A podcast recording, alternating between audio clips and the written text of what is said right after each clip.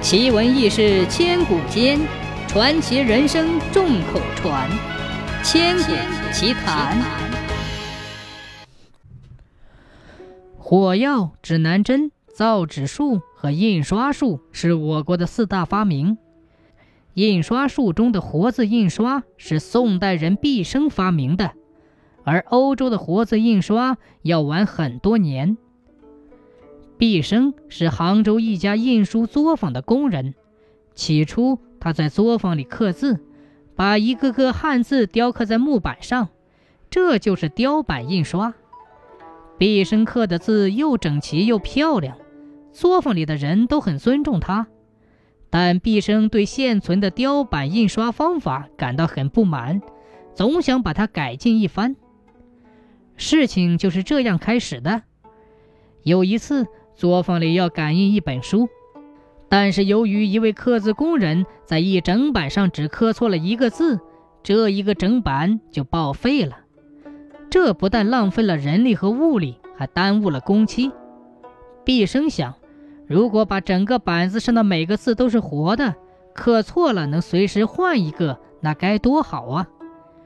毕生创造性的想法并没有到此结束，他进一步想。整版的板子，书一印完，板子就没有用了。要是用一个单个的字来排版，印完一本书，拆了版就可以排别的书，不是又省时又省力吗？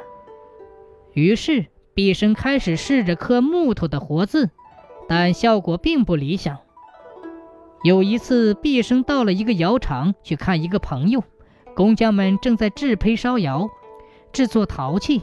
这又启发了他。他学着窑厂工匠制作陶坯的样子，先用泥土做成一个个小型的长方体，把顶端切平后，像刻图章一样刻上一个个的单字，然后放到窑中去烧，使每一个字都像小巧玲珑美的小瓷砖一样。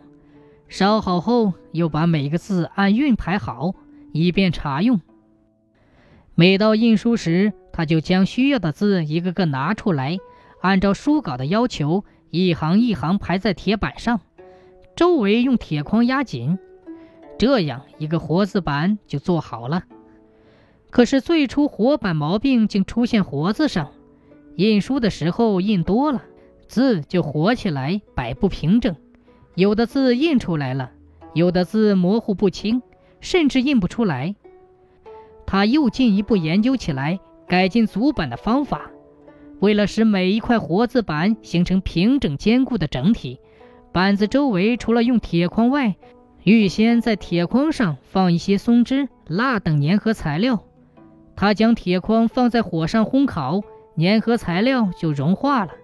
这时，他趁热用平板把那些活字冷却后，平板的活字就牢牢地固在的铁框里了。印完之后，毕生再将铁板烤热，松香和蜡融化后，他再将活字一个个拆下来保存好，以便后用。可惜的是，在当时，毕生这项具有世界意义的重大发明，并没有引起人们的重视，也没有得到很好的推广。